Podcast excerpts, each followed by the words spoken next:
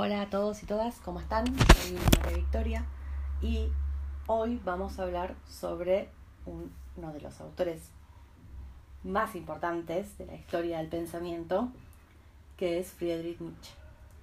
Este autor, a lo mejor le suena por alguna frase de Facebook eh, o algo por el estilo, algún posteo de alguien, porque se suele usar para posteo justamente por eso, porque Nietzsche en realidad es un autor que no tiene medias tintas y tampoco tiene medias tintas a la hora de ser amado u odiado. Con él pasa eso. ¿Lo amas o lo odias? Si bien el texto que ustedes tienen para leer sobre verdad y mentira en sentido extramoral no es de sus textos más controversiales, si quieren, o más polémicos, em, por lo general su estilo de escritura sí tiene que ver con ser eh, muy, sí, polémico, mínimo polémico a la hora de escribir. Y eso genera amores y odios. Este autor que vamos a trabajar, que es un filósofo eh, alemán de principios de, fines del siglo XIX, nació en 1844 y murió en el año 1900, si quieren googlear, saber algo de su vida, no me voy a detener en eso. Tiene una vida súper interesante, por demás de compleja también. Y su obra suele dividirse en tres periodos.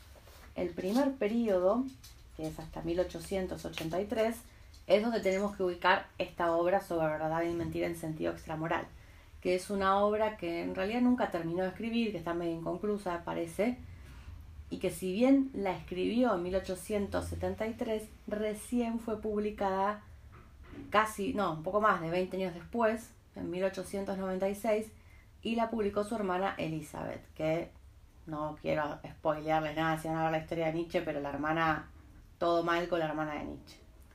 Eh, nada, bueno, la hermana, después de que Nietzsche fue em, eh, internado en una especie de psiquiátrico, eh, la hermana se hizo cargo de todo su archivo, de toda su obra y publicó lo, nada. Hizo uso de todo lo que tenía a mano para publicar, incluso metió mano en muchos de los textos y eso se descubrió muchísimo después, en los 70. Bueno, eh, otro tema la hermana, no nos vamos a meter con la hermana hoy. Lo que les decía es, este primer periodo entonces, que va hasta 1883, abarca una parte de su obra donde se dedica a hacer una interpretación crítica de la cultura. ¿Qué significa esto? Bueno, Nietzsche no es un autor de los que ha recorrido grandes universidades ni dado clases en los lugares más emblemáticos ni nada por el estilo.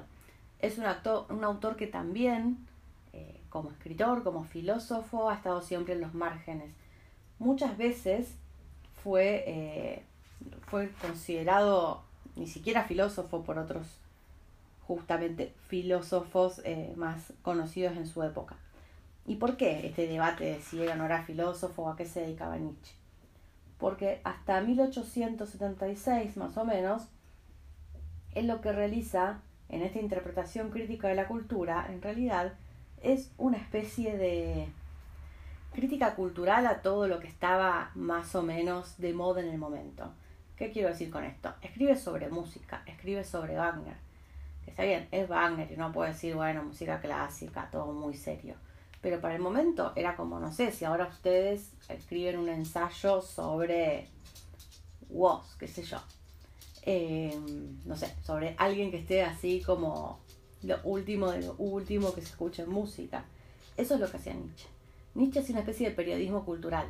No sé si conocen la revista Anfibia de la UNSAM, bueno, si no la conocen, googlen, revista anfibia, tiene unos artículos increíbles, eh, pero que tienen que ver con una especie de periodismo que además de pensar la noticia como modo de información, así lo más objetivo posible, si quieren, con todas las comillas que eso, que eso supone, eh, además de eso también plantea la idea de pensar, eh, brindar esa información desde otro lugar contando una historia con otra perspectiva. Bueno, eso es lo que hacía Nietzsche, una especie de periodismo cultural, si quieren. Y en ese contexto, donde él efectivamente no, los filósofos no se hacían mucho cargo de este señor que andaba escribiendo estas cosas. Eh, sin embargo, por supuesto que con su tesis doctoral, que fue El nacimiento de la tragedia, ahí sí escribió una obra que estaba escrita de un modo como bien académico, ¿no? Es la única obra de Nietzsche que se entiende entera, de principio a fin. ¿Pero por qué? Porque también era la obra en que él quería ser entendido. Esto nos da la pauta de que en todo el resto de los textos de Nietzsche, si no se entiende nada, es porque él no quería ser entendido, es porque estaba utilizando el lenguaje con una intencionalidad clara eh, que tenía que ver con esto, ¿no? De ser enigmático. Pero bueno, metámonos un poco entonces en esta primera etapa, donde hay un interés por la interpretación crítica de la cultura, pero también hay un interés por la ciencia. ¿Por la ciencia qué ciencia? La ciencia positiva, la física, la química, la biología. ¿Y por qué había este interés? ¿Porque Nietzsche se iba a ir a un laboratorio a fascinarse con todos los experimentos de la química? No, ni hablar que no. Esta fascinación, este interés viene en realidad porque lo que él hace en esta etapa es atacar de lleno todo discurso científico. ¿Por qué lo iba a atacar de lleno? Porque ese discurso científico, la ciencia, que pretendía descubrir un orden eterno en el mundo, en realidad lo que estaba haciendo era mintiendo, básicamente mintiendo. En esto piensen a qué se refiere Nietzsche. A partir de la modernidad, piensen en Descartes, piensen en Descartes que tenía la matemática como modelo.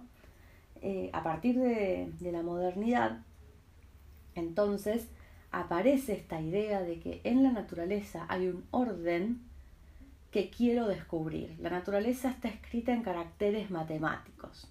Esta idea de que hay un orden ahí abstracto, subyacente, que yo descubro a través de las leyes de la física y la química, de la astronomía, que en definitiva lo que hacen es descubrir, desvelar aquello que sucede en la naturaleza y expresarlo en forma de ley universal.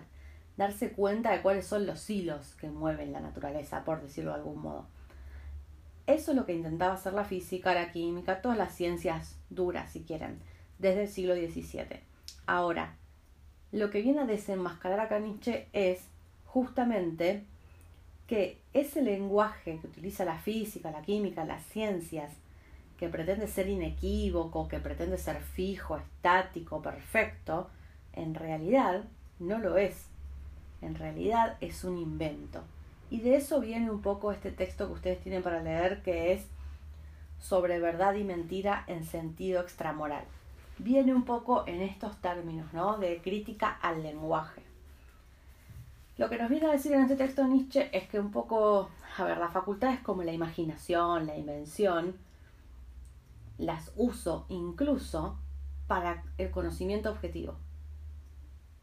¿Qué quiere decir esto? Bueno, que hasta el momento estábamos hablando siempre de la razón, de la racionalidad, que la razón te permite justamente pensar en el mundo inteligible de Platón, acceder a las ideas, acceder a la sustancia, a la esencia.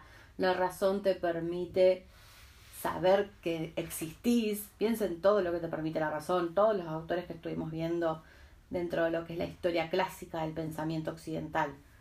Ah, la razón te abre todo, te permite todo. Bueno, incluso hacer ciencia, ¿no? Física, química, va, gracias facultad racional por permitirme todo esto.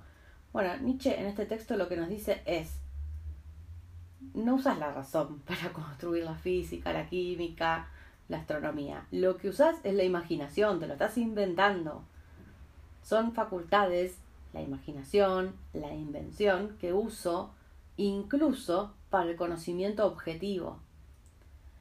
Entonces, eso es un poco la idea que él viene a desmontar acá, ¿no? Que todo lo que estamos conociendo en realidad lo estamos inventando. Un poco es esa la idea. Eh, verdad y mentira en sentido extramoral. A ver, detengámonos igual un poco en esto. ¿Qué es esto del extramoral? ¿Qué es lo extra de la moral que aparece acá en el título? Nos viene a hablar de la verdad y de la mentira en sentido extramoral. ¿Por qué extramoral? Ese extra em, refiere a otro ámbito. ¿Y a qué ámbito refiere? Bueno, refiere al ámbito del lenguaje. Refiere al ámbito del lenguaje porque él lo que nos va a tratar de decir es que hablemos de la verdad, hablemos de la mentira, pero en un sentido, en un ámbito que esté por fuera de la moral, extramoral. ¿Y en qué ámbito estamos hablando entonces de la verdad y la mentira? En el ámbito del lenguaje. Y hablamos en el ámbito del lenguaje porque tenemos que entender que ese lenguaje que utilizamos no es un reflejo de la realidad. Todo lo contrario.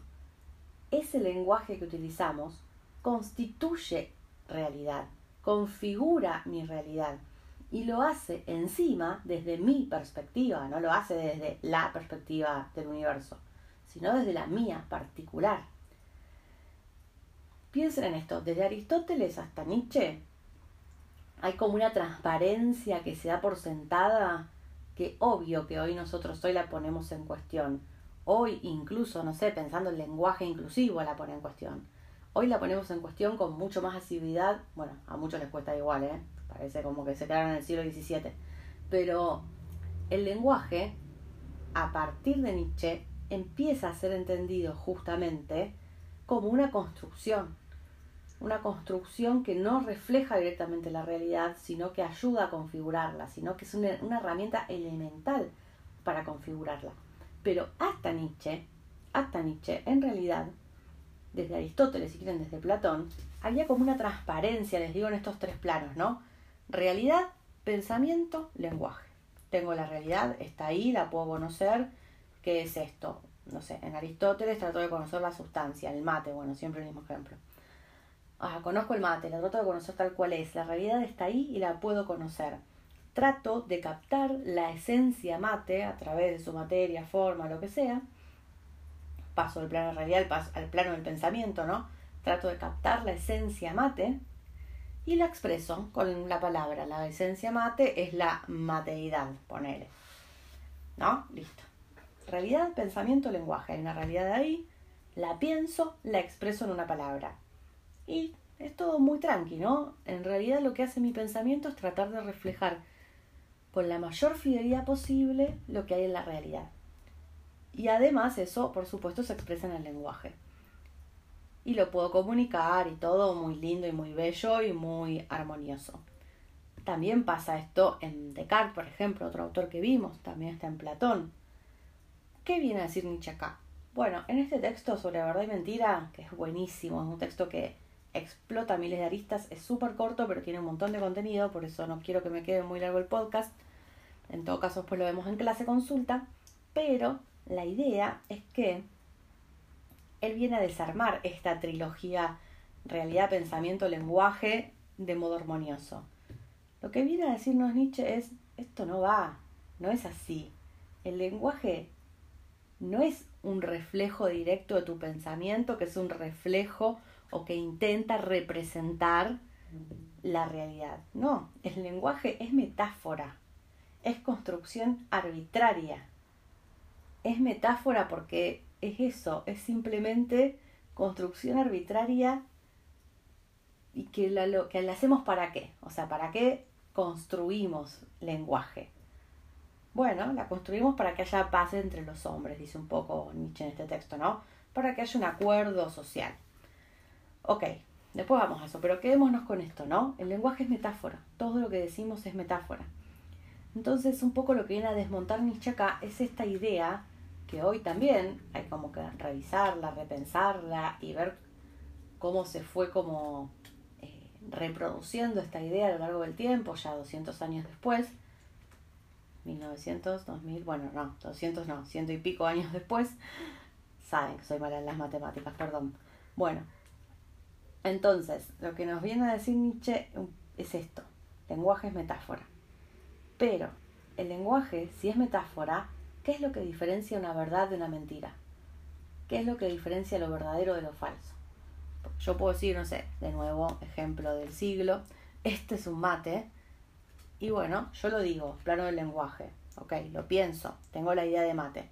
Bárbaro, voy a la realidad. ¿Hay un mate acá? Si no hay un genio maligno que me está engañando, está todo bien, acá hay un mate, hay algo en la realidad.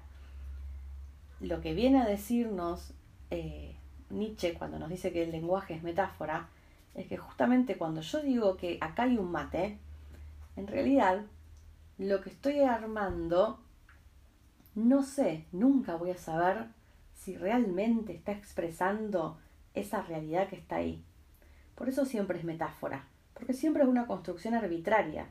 No porque me inventé la palabra mate que no tiene nada que ver con el mate. Sí, además de eso, claramente que el lenguaje es una construcción social en ese sentido. Y que mate se dice mate en español, pero bueno, no sé cómo se dirá en inglés mate también. Bueno, no importa, lo saben. Sabemos porque hay distintos idiomas que tienen distintos significantes que refieren al mismo significado, al mismo referente. Entonces, de algún modo ya tenemos una idea de que, y sí, la palabra, cada palabra, por más que sea diferente, puede referir a lo mismo. Pero Nietzsche lo que nos dice va un poco más allá incluso de eso.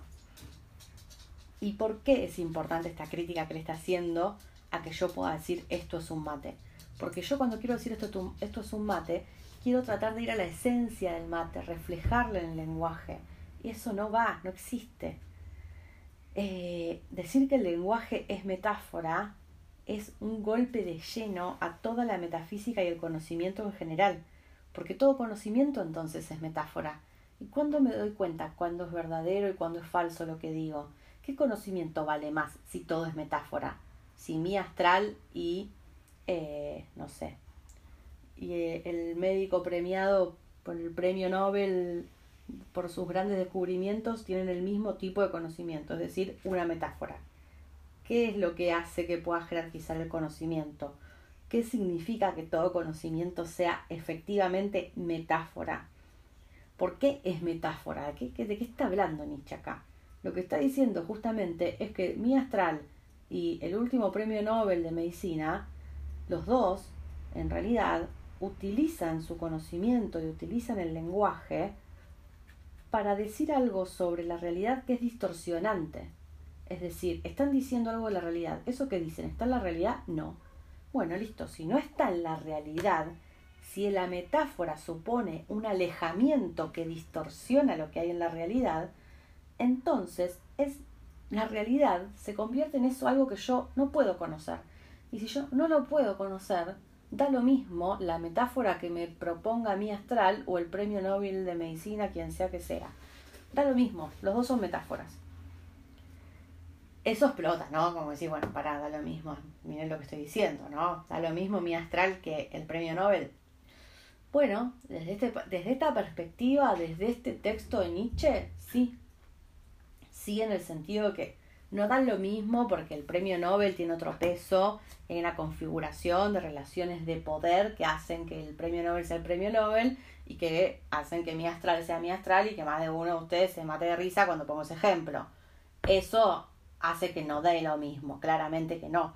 Pero en el sentido estricto de que tanto mi astral como el premio Nobel están haciendo una construcción arbitraria sobre la realidad y ninguno de los dos la está conociendo, los dos están inventando, los dos están constituyendo desde su perspectiva qué es la realidad, desde ese lugar vale lo mismo.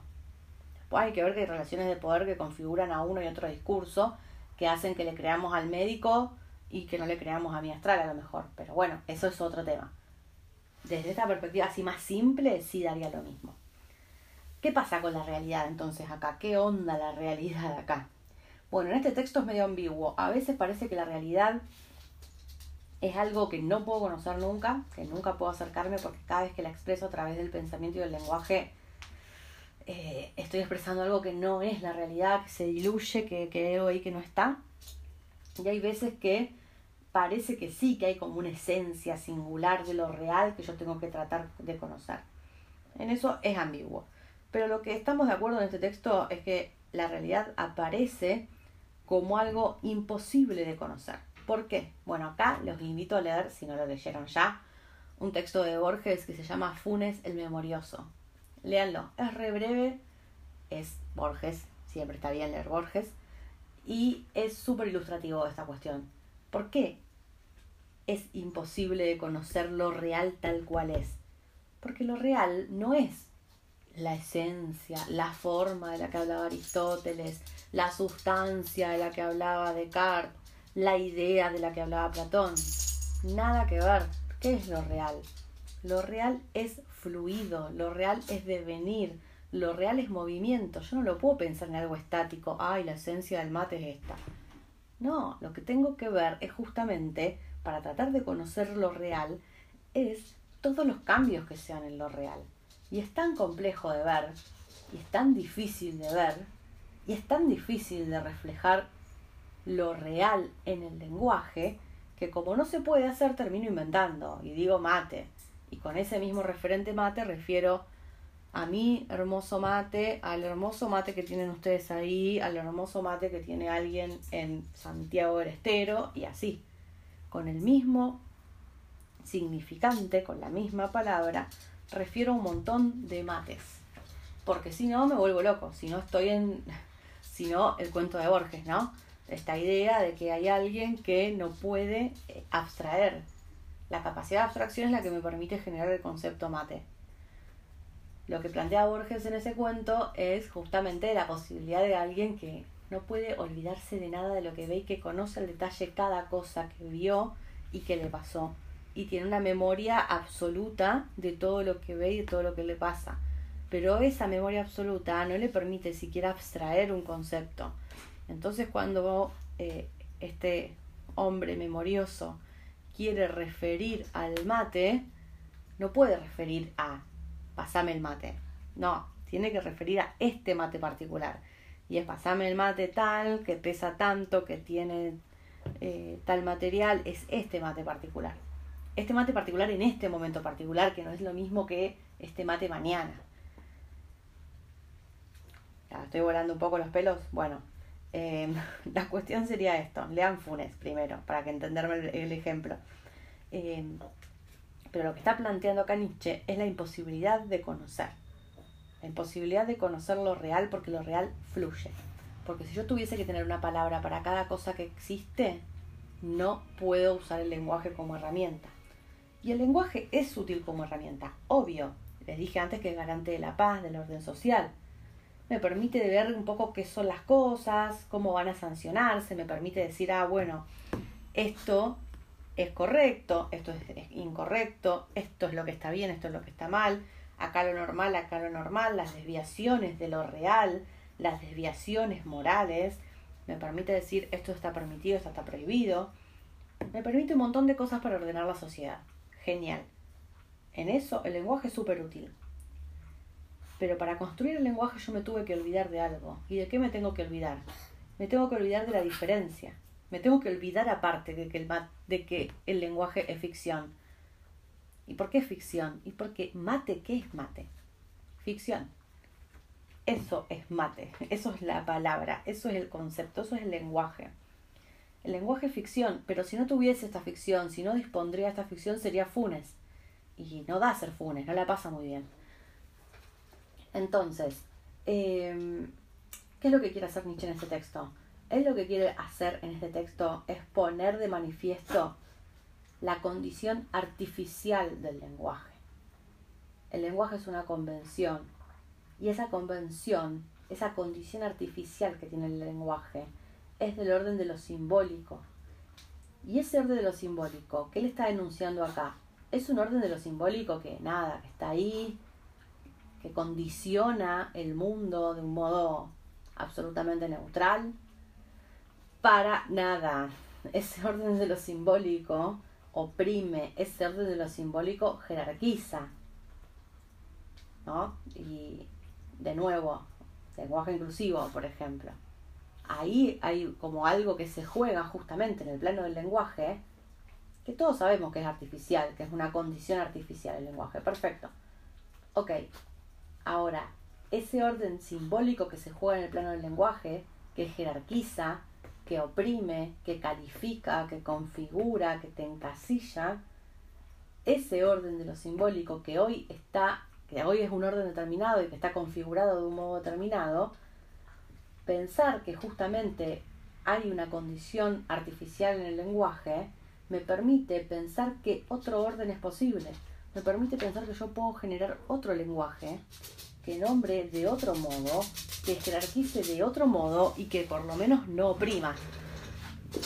¿No? Y ahí el lenguaje inclusivo. No sé por qué hay gente que tiene tantos problemas en lenguaje inclusivo. Nietzsche, siglo XIX, cuando estaba escribiendo esto, fines del siglo XIX, ya nos estaba diciendo, bueno, El lenguaje es artificial y es artificial porque supone también un orden simbólico, jerarquizador, opresivo, pero también nos está diciendo que otro orden es posible. Eso está bueno, eso es lo que está bueno en el texto. Y para finalizar también nos tira la idea del artista ¿no? y del arte. Lo que tiene bueno el artista, dice, es que justamente es el que está más cerca de lo real. Pero es el que está más cerca de lo real porque él no se olvidó de que es una ficción. Él sabe que lo que hace es una ficción. Él sabe que lo que hace, que lo que construye, que las imágenes que crea, que los textos que escribe, él sabe que son una metáfora. No trata de hacerte creer que son la verdad. Sabe que son metáforas. Saben que son ficción. Por eso el artista en este texto está como eh, recupera un poco su jerarquía, ¿no? Yo no sé si lo vimos con ustedes, pero en Platón, por ejemplo, el artista está totalmente afuera, copia de la copia, un horror lo que hace un artista. Acá el artista es voluntad creadora, es emancipatoria, es fuerza, es alguien que sabe que aquello que dice sobre la realidad es una metáfora, es una ficción, pero se la banca en esa ficción. No trata de hacerte creer como la ciencia, como la religión, como la filosofía, que aquello que dicen sobre la realidad es la verdad. No tratan de hacerte creer eso. Se bancan el plano de la metáfora los artistas y acá son reivindicados por eso. Bueno, ese es el texto. Después Nietzsche tiene un montón de otras cosas que son alucinantes. Dios ha muerto, es como ya, es todo, ¿no? Ya saben, es la frase nietzscheana, anuncia la muerte de Dios, viene a romper toda la historia de la filosofía y decir que desde Platón todo lo que se hizo es lo peor que puede haber sido para el hombre, totalmente opresivo, totalmente, eh, nada, esclavizador, habla de la moral del esclavo, está muy ligado también en eso, piénselo desde, desde Marx, que a lo mejor alguno tendrá algún recorrido desde ahí, la moral del esclavo, la moral de, del amo, que también está presente en Nietzsche, la moral de los señores, que es la moral justamente de aquellos que no necesitan ficciones, que no necesitan comerse ninguna, no necesitan ficciones, no necesitan dioses. La moral de los señores se ríe del más allá, se ríe de todo lo racional que te hacen creer que es lo real.